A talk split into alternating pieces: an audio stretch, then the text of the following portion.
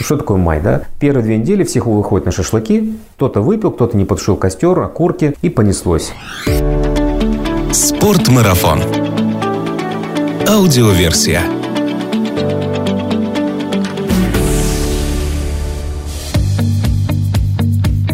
Всем привет! Это подкаст «Спортмарафон. Аудиоверсия». Здесь мы немного говорим о спорте, но много о спортивных увлечениях, активном отдыхе, здоровом образе жизни, приключениях, путешествиях и снаряжении для всего этого. Меня зовут Артур Ахметов, если вам нравится этот подкаст, расскажите о нем своим друзьям. Так вы поможете нам сделать аутдор популярнее в нашей стране, а значит среди нас будет больше здоровых и счастливых людей. В сегодняшнем выпуске я хочу затронуть тему, которая будет нетипична для нашего подкаста. Мы не будем говорить о снаряжении и его выборе или о каком-то красивом путешествии, но мы будем говорить на тему, которая, по моему мнению, касается каждого, кто любит путешествовать. Сегодня мы поговорим о климате, о том, как и почему он меняется и к каким изменениям, в частности к привычным нам туризме, это может привести. И этим выпуском я открываю ряд подкастов, которые иногда будут выходить на нашем канале и будут посвящены различным экологическим темам. Для записи этого выпуска я отправился в российское отделение Всемирной организации Greenpeace и побеседовал с Владимиром Чупровым, руководителем энергетической программы российского отделения Greenpeace.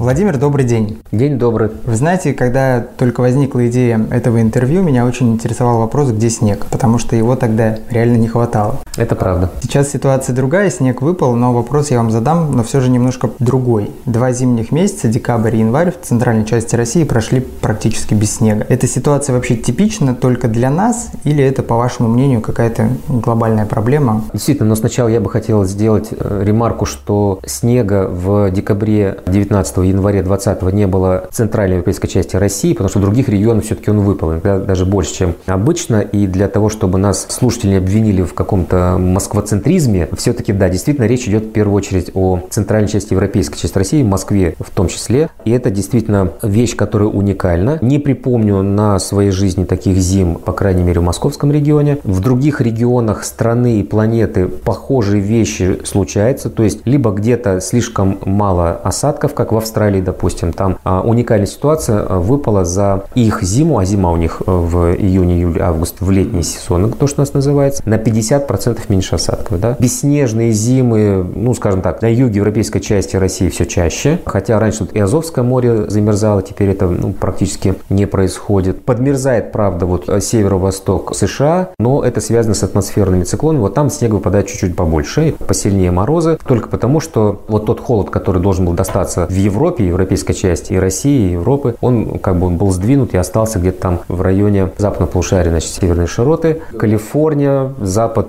Северной Америки, это тоже мало снега, становится теплее, тоже не очень. Можно здесь говорить о таком неком законе сохранения энергии? Если где-то выпало меньше, значит где-то выпало больше. Безусловно. Здесь даже не закон сохранения энергии, то, что в принципе энергетический баланс более-менее остался таким же, да, то есть там сдвиг буквально на, если не ошибаюсь, там 2-4 ватта на квадратный метр поступления энергии стало поступать больше. То есть там сдвиг на там, первые проценты. То есть в пересчете на макропоказатель, вот сколько ушло в атмосферу водяного пара, сколько потом выпало осадков, в среднем по планете как бы ничего не поменялось. Но из-за того, что изменился, ну, скажем так, вот этот вот приход-расход региональной тепла и, соответственно, образование циклонов-антициклонов, вот здесь действительно произошла ситуация, что распределение вот этих осадков, этой энергии, оно, ну, идет по закону, где-то прибыло, где-то убыло. Это правда. Соответственно, ну, примеры, которые вот тоже всегда то, что на слуху. Десятый год все помнят, да? Европейская часть России, Москва в смоге. Тут даже эти к вопросу о туризме, экстремальный туризм. К нам приезжали туристы, чтобы посмотреть, что такое, значит, Москва, город, ну, вот какой-то апокалипсис, какой-то ад, руки не видно вытянутой. Все ходят в масках, да, какой-то просто апокалипсис. А, и в то же время на границе там примерно там западно-восточной Европы, это вот э, Чехия, Польша, как стеной обрезала, и там выпадают все осадки. Вот ту часть Европы залила, а Москва просто стояла и задыхалась в этом смоге. И вот если распределить равномерно, да, Европа получила примерно одинаковое количество и дождя, и солнца, солнышко. Но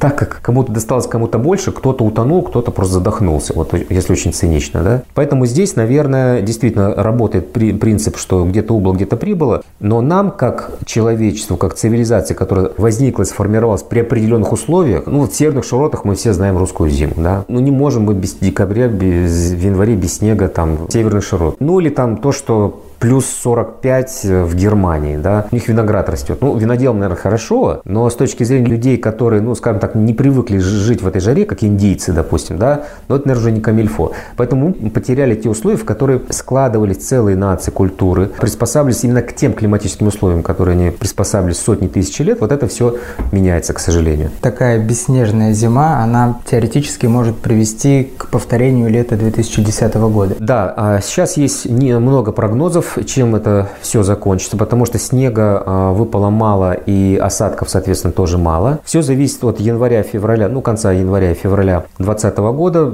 что у нас выпадет. Может быть, там природа наверстает и зальет, а, ну, в первую очередь, торфяники, которые горят и создают вот эту смоговую ситуацию, особенно в городах, что их все-таки прольет, промочит, и они не будут такими сухими к апрелю-маю. Да? Ну, если этого не произойдет, к сожалению, автоматически это какие риски? Что такое май? Да? Первые две недели всех выходят на шашлыки, кто-то выпил, кто-то не потушил костер, окурки и понеслось. Действительно, риск такой существует, что пожароопасность, количество значит, сухого горючего материала, очередь торфа, оно увеличится, потому что не было достаточно выпало снега зимой 19-20 года. Но не только пожар. Гидроэнергетики теряют это Волжский каскад, который недополучит нужных объемов воды, которые пропускают через турбины а, Волжского каскада гидроэлектростанции. Это судоходство. Банально может млеть река. Этим летом 2019 года уже обнажилась часть русла Москва-реки. Такое, что ли, совпадение. В том числе та часть, которая примыкает к заводу полиметаллов, там, где строится юго-восточная хорда, и куда выносятся вот эти радиоактивные отходы с этого участка. Ну и, соответственно, люди могли просто идти, ходить по дну Москва-реки и замерять пробу, чтобы найти доказательства, что действительно радиация попала в Москва-реку. Там же какая-то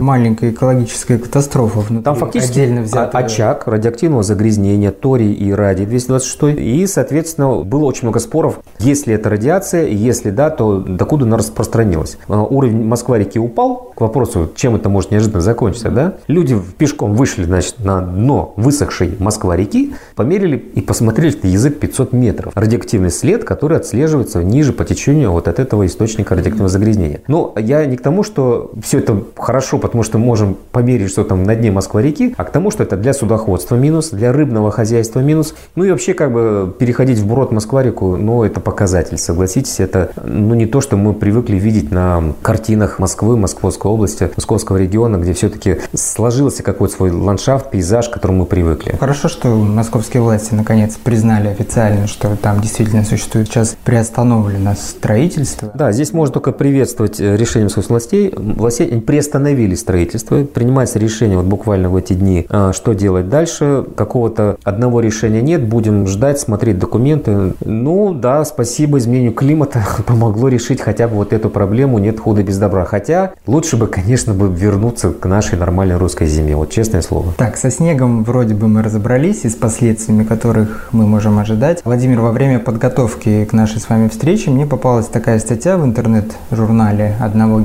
геофизика, не буду упоминать его имя, а в том, что вопрос глобального потепления в нашем мире, он весьма раздут, и человечество со своими выбросами не особо влияет на глобальное потепление, и даже есть ремарка о том, что, в принципе, глобальное потепление, оно может быть даже и полезно, и приносит пользу человечеству. Ну, я, я знаю это, имя этого ученого, он не один, к сожалению, хотя их немного относительно того консенсуса, который сложился, 97% мировых ученых, климатологов в первую очередь, которые считают, что человек влияет и, ну, значительно значительно, и, ну, скажем так, на процентов 90 он все-таки формирует то, что мы сейчас видим за окном. Но вот группа ученых, которые, кстати, не климатологи чаще, это, как правило, доктора технических наук, просто физики, за которыми э, стоят, скажем так, интересы там, нефтяной газовой промышленности. Вопрос действительно политизирован, да. И очень жалко, что в этой политизации, конечно же, исчезает наука. Вот в данном случае в связи с, вот с этой точкой зрения. Ну, в связи с этой точкой зрения основная идея в том, что э, все зависит в первую очередь ну, от солнечной радиации. У нас, кстати, сейчас все идет в сторону похолодания с точки зрения солнечных циклов. Он там не один, там есть 11-летний, там 70-летний, 200-летний. Вот мы идем в сторону похолодания, но у нас нету похолодания. Мы как бы повернули солнечные циклы вспять. Вопрос о том, что мы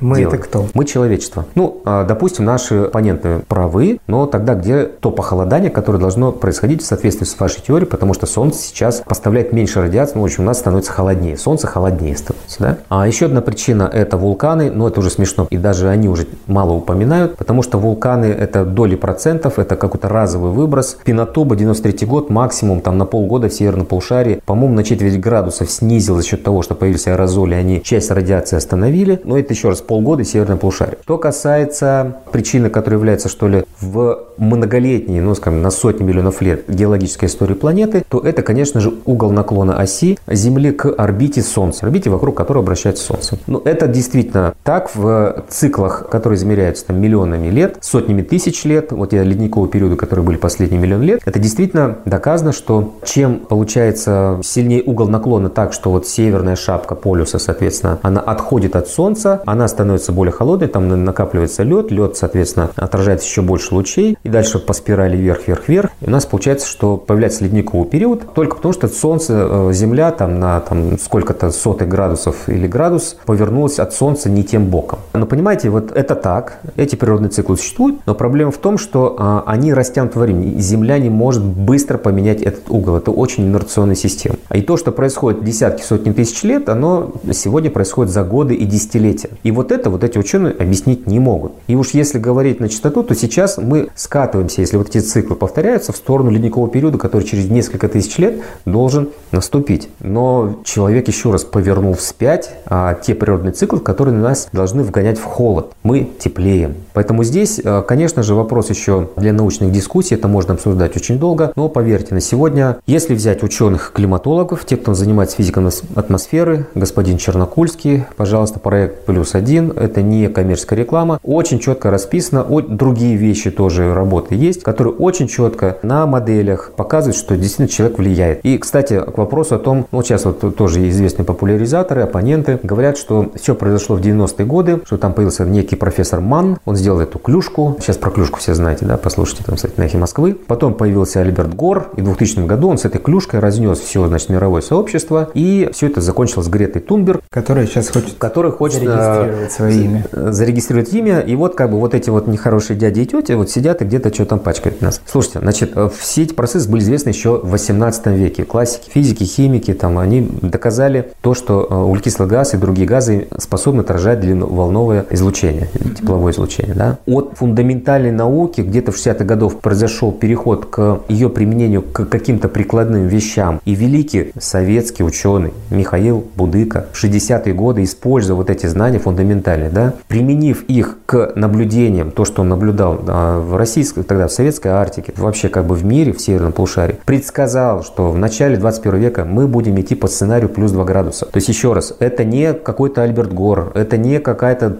Это наши советские ученые. Первый Михаил Будык, запомните это имя, погуглите, пожалуйста. У него был визави в Штатах, независимо друг от друга пришли к тем же выводам. Потом эти модели, их расчеты перепроверялись, строили модели, и у нас уже есть, извините, 50 лет проверить, вот эти прогнозы и модели работают или нет, и, к сожалению, они работают. Вот с человеческим фактором мы идем по тем моделям, которые идем сейчас. Поэтому наука здесь, к сожалению, дает нам ответ, что человек, к сожалению, сам э, выкопал себе вот эту климатическую яму. Но человек является основным источником углекислого газа на Земле. Человек, значит, существует... Деятельность человека. Ну, в данном случае нужно говорить не о источниках, а о круговороте углекислого газа в природе. И вообще углерода в природе. Если брать по количеству прихода-расхода углекислого газа между сушей и атмосферой, океаном атмосферы, ну, вы знаете, что 80% кислорода это а, дает планктон, который живет на поверхности Мирового океана. Да? То есть он улавливает углекислый газ, ну и, соответственно, выбрасывает кислород, э, углерод используется для строительства, ну для жизни вот этих микроорганизмов. 80%.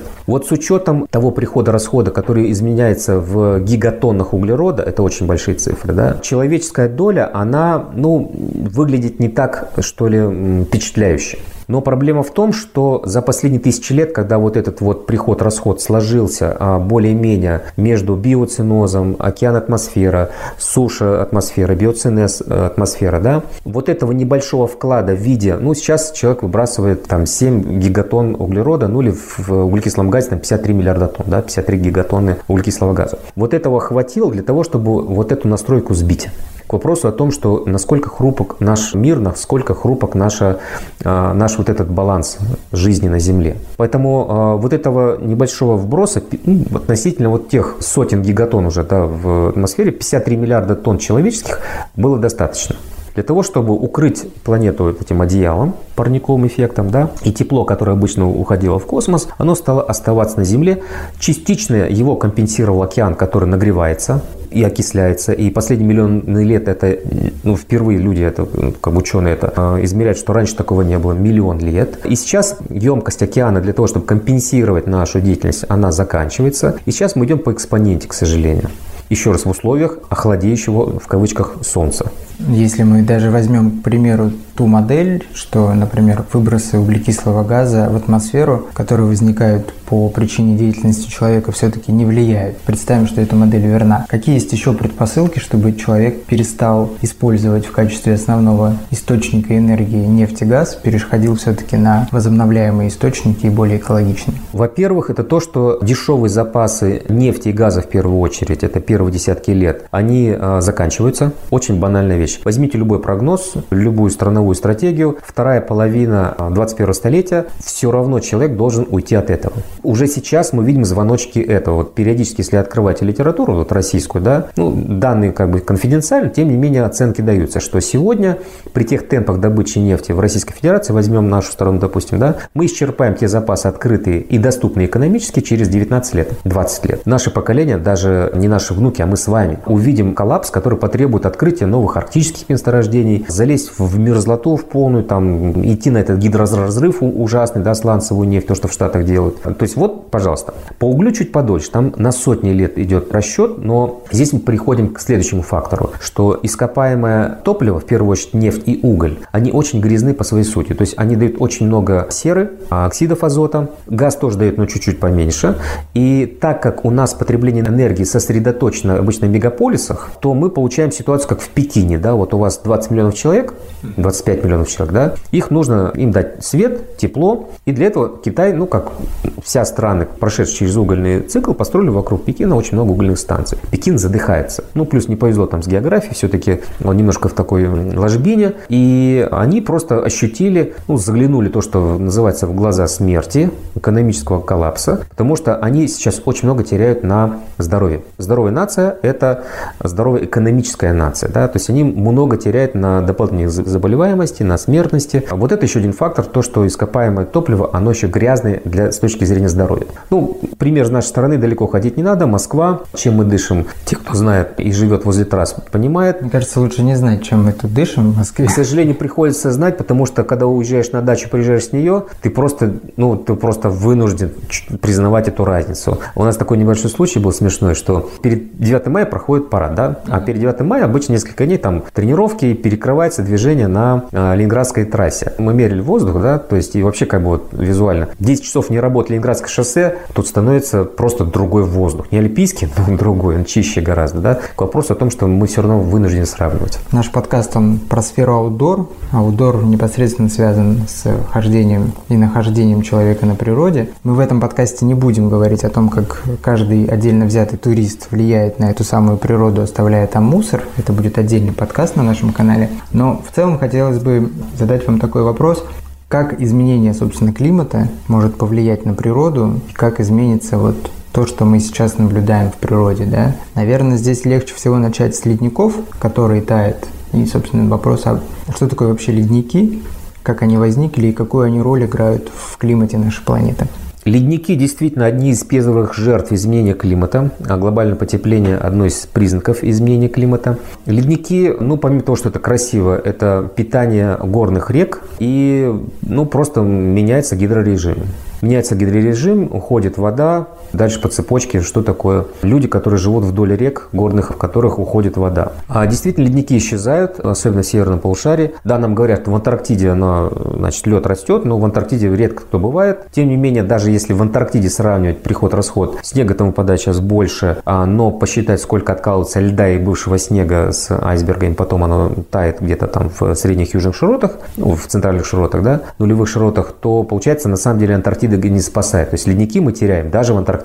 Ну, я сам, честно говоря, стал, ну, скажем так, жертвой, потому что я в свое время изучал северный приполярный Урал, то есть национальный парк Юга-2, кто бывает, да, там он, он был известен еще с 80-х годов э, с снежниками своими вверхов реки Лимбекаю. Уже к концу 90-х мы решили посмотреть, мы их не нашли. Это уникальная вещь, это снежники, которые как бы зимуют, и это не ледник, это снежник, да, и, и он просто исчез, он растаял. То есть для меня это было еще 20 лет назад, был такой первый, что ли, потрясение, вот на карте он есть, вот мы пришли, и где, да, то есть вот это было первое, что ли, такой диссонанс, что что-то не то как бы происходит, потому что вот есть вот одно, а вижу другое.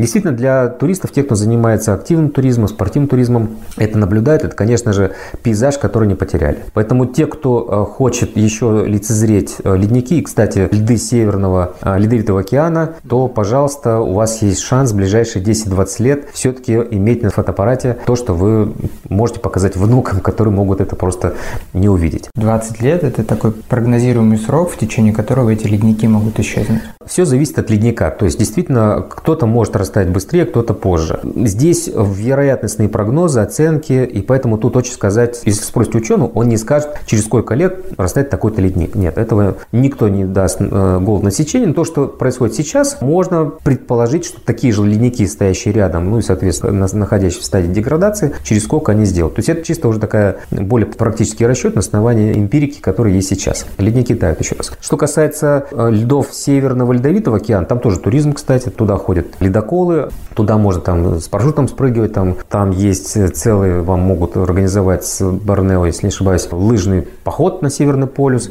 Да, то есть те льды останутся и сезонными они будут, просто сама вот эта полярная шапка ледовая северно, на северном полушарии, она будет сокращаться, она уже сейчас сокращается, да. Поэтому здесь вопрос в том, что ее будет меньше. Баренцево море, допустим, в этом году не замерзало, насколько я знаю. Одна из причин, почему в Москве нет снега, потому что э, источник холода в виде Баренцева моря, он просто исчез. Да? Автоматически, кто хотел посмотреть моржей, тюлени, соответственно, на льдах там, весной, летом в Баренцевом море, они тоже рискуют потерять э, вот этот пейзаж тоже. Льды для этих животных, они же являются так, своеобразным домом и это является местом, где они размножаются. Это частью экосистемы, а, потому что кромка льда – это условие для охоты и выживания белого медведя.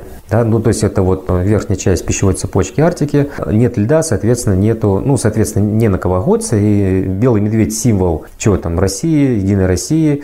Это все просто тоже под большим знаком вопроса и риска просто исчезновения. Ну, уже сейчас... Какие еще животные пострадают? Моржи, тюлени, пожалуйста, все, кто как бы охотится за рыбой с кромки льда. Вот они. Причем они же не просто так э, исчезают, то есть они идут к людям на помойке.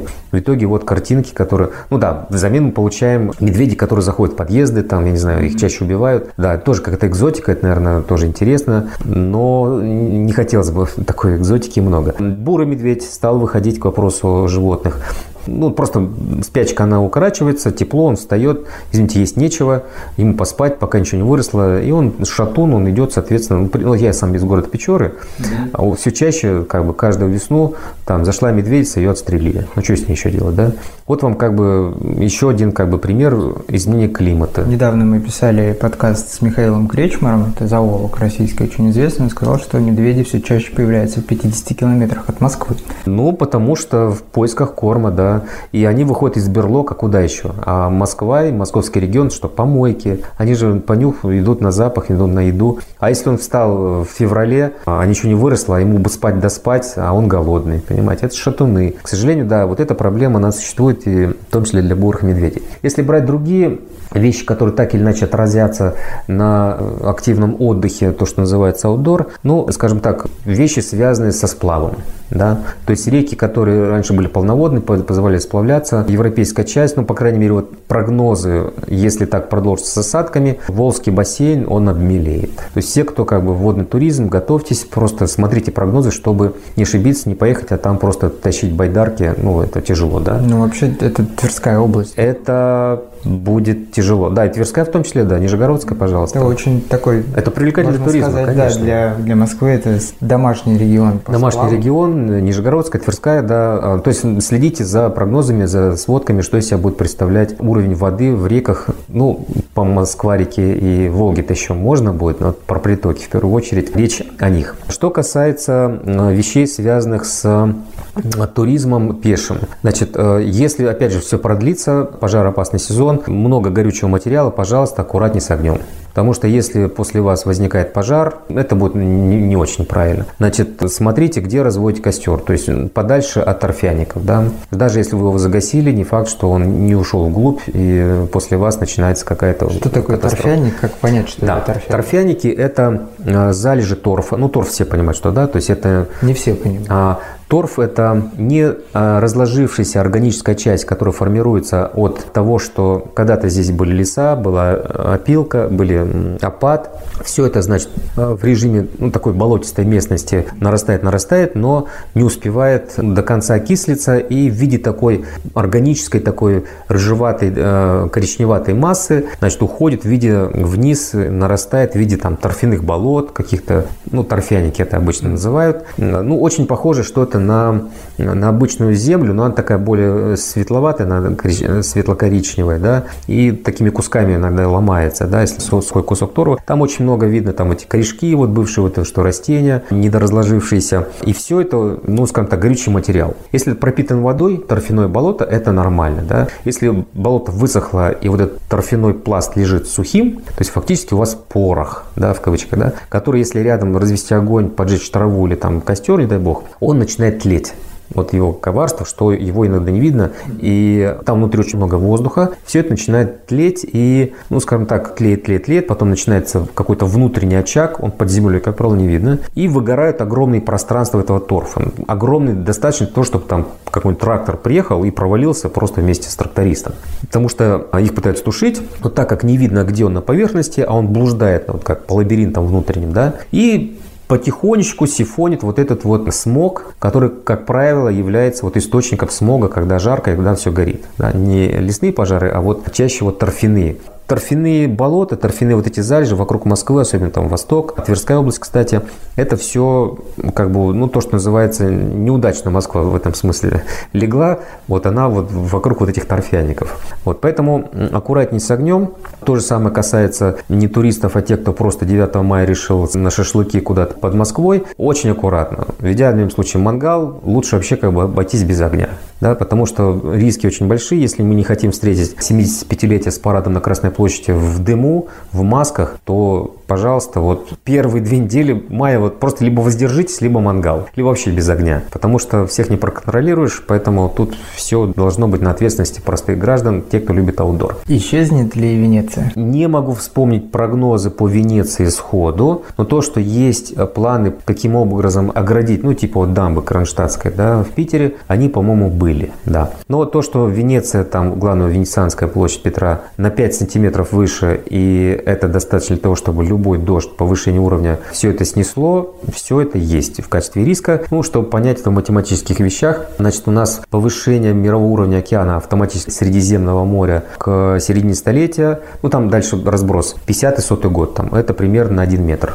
полметра метр. Ну, то есть 50-100 сантиметров. Ну, вот дальше можно посчитать, когда площадь Петра будет всегда под водой. Ну, в год это примерно у нас идет сейчас что-то первый десятый миллиметров. Ну, дальше делите на 5 сантиметров на эту цифру. Получается первое десятилетие, да, если ничего не делать. Ну, дальше вопрос к инженерам, готовы ли они как-то изолировать Венецию от моря. Но вопрос, да, вопрос к инженерам, не уверен, что это берется. Ну, дамбу огородили. Питер огородили дамбой. Существует еще ряд островов в Мировом океане, которые тоже могут исчезнуть. Они не просто могут, они уже исчезают. Даже там, где живут люди, они вынуждены переселяться. Не то, что там они уже в воде оказались, а просто любой шторм, нагон, просто все проходит, вода проходит сквозь жилище. Да? Это известный самый Тувалу, э, это государство, да, которое сейчас рассматривает вопрос. Ну, там самая высокая точка, что ли, 3 метра, да? а там аэропорт, все. И большая часть это вот полметра-метр Yeah. Как бы они сейчас э, с такой проблемой столкнулись, идут переговоры, куда значит, население переселять. Вот Новая Зеландия, Австралия, ближайшие страны. Кстати, очень большая политическая проблема, потому что кого принимать и как принимать до сих пор непонятно. Ну, ряд других островных государств, Маршалловы э, острова. Кстати, вот эти государства островные, они сформировали коалицию, которая сейчас активно выступает на всех климатических международных переговорах с тем, чтобы убедить другие страны, ну, в первую очередь, Китай, Штаты, Россия, Францию, Евросоюз, Японию, основные эмиттеры, да, поставщики углекислого газа в атмосферу, с тем, чтобы они все-таки посмотрели и пожалели их и приняли какие-то реальные меры, основываясь не только на национальном интересе этих стран, но и наблюдая, как вот эти миллионы людей, ну, по сравнению с миллиардами это немного, но там миллионы людей этих островных государств находятся в зоне риска. Да? Все-таки это очень такой этический, очень такой гуманитарный вопрос, который пока не находит отклика среди лиц, принимающих решения в крупных странах, элит этих крупных государств, в том числе Российской Федерации, где, ну, в силу того, что есть национальный эгоизм, вот такое понятие, да, ну, там отдельная лекция, почему это происходит, но вот эти страны пока все-таки ориентируются на свой ВВП, рост, благосостояние, а климатические беженцы и даже исчезающие государства не являются для них каким-то индикатором, критерием для принятия решений, к сожалению, пока. Ну, вот ждут, когда, наверное, будет, счет пойдет на десятки миллионов. Кстати, Сирия, которая вот разразилась беженцами, да, к вопросу о аутдор то есть все, кто путешествует в матушке Европе, да, они же сталкиваются в том числе с тем, что там э, наплыв мигрантов, что вот новости, что вот там какие-то города, где произошла очередная стычка с мигрантами, не рекомендуются для посещения там посольством Российской Федерации. Вот это все тоже часть климатической проблемы. Почему случилась Сирия? Да, там много религиозных аспектов, там нефть. Это то, что связано с противостоянием Израиля и Ирана. Да, ну понятно, там э, шиитское руководство, есть суннитская Турция, есть Израиль, который против всех, да, но там же был еще очень важный фактор, что Сирия с Турцией всегда конфликтовали за воду. Что а, из-за того, что стало жарче и меньше осадков, многие фермеры Сирии просто разорились и как бы они хлынули в города, которые не смогли их переварить. То есть возникли как бы вот эти трения, социализация, безработица, которая как бы легло на благодатную религиозную почву, этническую почву, да. И в итоге у нас как бы война и миллион беженцев в Европе, которые, ну, соответственно, по цепочке создают проблемы для российских туристов тоже. То есть вот тут э, вещи, которые нужно смотреть, что даже если это не напрямую не разжег костер или там тебя затопило, то вот многие вещи, которые, может быть, даже не очевидны, но связаны, тем не менее, с изменением климата. Вы упомянули конфликт за воду, а в чем он состоял? То есть, там? Речные бассейны, как правило, не знают границы. И границы государств проходят не по, условно говоря, водоразделам, не по руслам рек. Там пол реки принадлежит одной стране, пол реки другой стране. И вот одна страна решает там построить, допустим, гидроэлектростанцию и забрать эту воду. И на выходе вторая сторона получит гораздо меньше воды. То есть границы чаще проходят и рассекают бассейны рек. Ну и дальше вопрос там стал, пришла засуха, воду наверху забрали, а внизу как бы она не дошла. Ну или там построили гидроэлектростанцию, как Монголия хотела построить, да, серию ГЭС на Селенге, да, потому что часть Селенги в Монголии. И это вода, которая не дойдет до Байкала, да. А Байкал сейчас в такой сухой фазе, что ему вот эта вода Селенги очень нужна. К вопросу о туристах, которые хотят посетить Байкал. Вот была реальная угроза, что Байкал недополучал бы часть воды Селенги. В условиях засушливых лет это для экосистем Байкала, ну и пейзажи, которые, естественно, мы там можем наблюдать, это не очень хорошо, и людей, которые посещают тоже.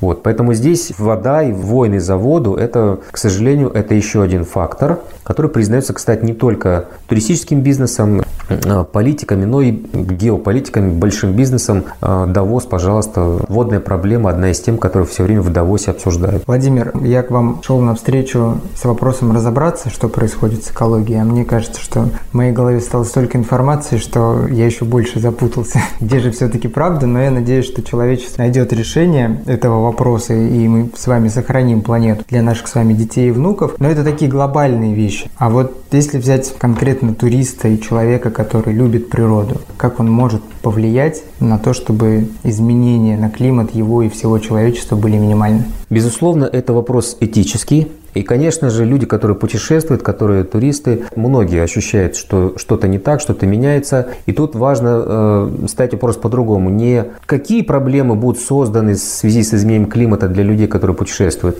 а и задавать вопрос, что человек, который путешествует, который в контакте с природой, в контакте с культурой, которую он пытается понять, э, увидеть, что он может сделать, чтобы вот эту природу, эту культуру э, каким-то образом сохранить, внести свой вклад в то, чтобы, да, если мы это даже потеряем, поощряем, чтобы не было стыдно смотреть в глаза своим детям. Вот для себя лично я вот так ставлю, у меня два мальчика растет, и, э, ну, по крайней мере, мне не стыдно, да, даже понимаем, что они уходят в более сложный, более рискованный мир с э, возможными войнами из-за воду, из-за и то, что будут климатические беженцы, это уже начинается, да. Но, по крайней мере, я сделал все, что мог. И каждый из нас это может сделать то же самое. А что можно сделать? Ну, это простые элементарные вещи. Просто снизить свой экологический след. Естественно, мы не призываем в пещерах жить. Естественно, мы не призываем отказаться от благ цивилизации. Но сегодня наши технологии позволяют существенно этот след уменьшить. И в быту, и в путешествии. Ну, в быту очевидно, что все уже знают и набило скомин. Выключайте свет, выключайте воду, когда они вам нужны. Вкручивайте энергосберегающие светодиодные лампочки. Раздельно собирайте отходы, там, сдавайте макулатуру. То все, что уже было даже в Советском Союзе. Как бы все это есть есть. Если вы путешествуете, а у нас аудитория как раз вот те, кто любит э, посмотреть мир, что если есть возможность не лететь на самолете, поехать на, на поезде, пожалуйста. Гораздо меньше э, и климатический, и экологический след оставляет поезд. Ну, условно говоря, из Москвы в Питер и обратно, ну, приятнее, да и экологически полезнее еще раз все-таки поезд. Ну и удобнее, к счастью, и очень хорошо, что здесь технологии играют на то, что называется, на нашей стороне. Если вы идете на природу, то старайтесь ну, не оставлять того мусора, который может там не оставлять. Не сжигайте ПВХ.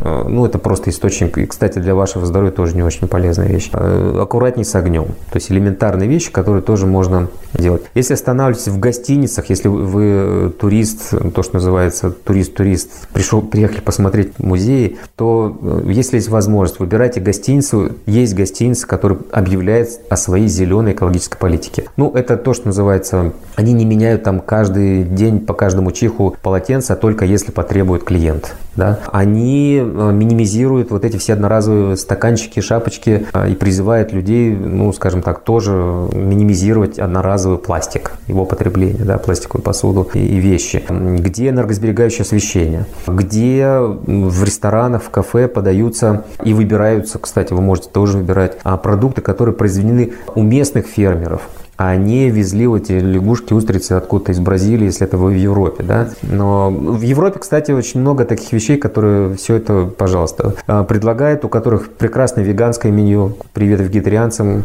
кстати, это тоже большой вклад в снижение и экологического, и климатического следа.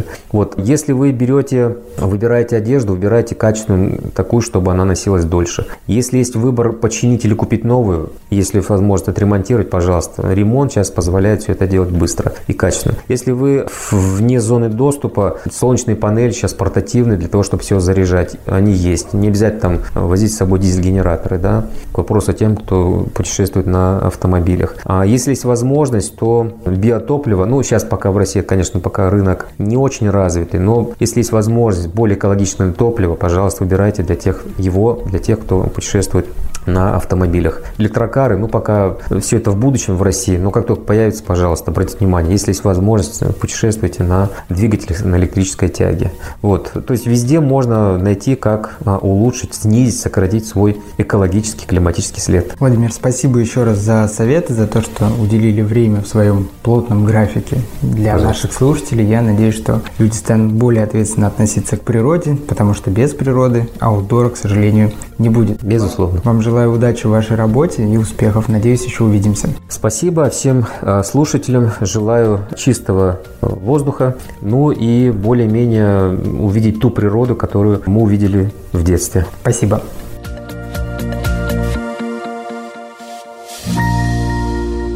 Спортмарафон. Аудиоверсия.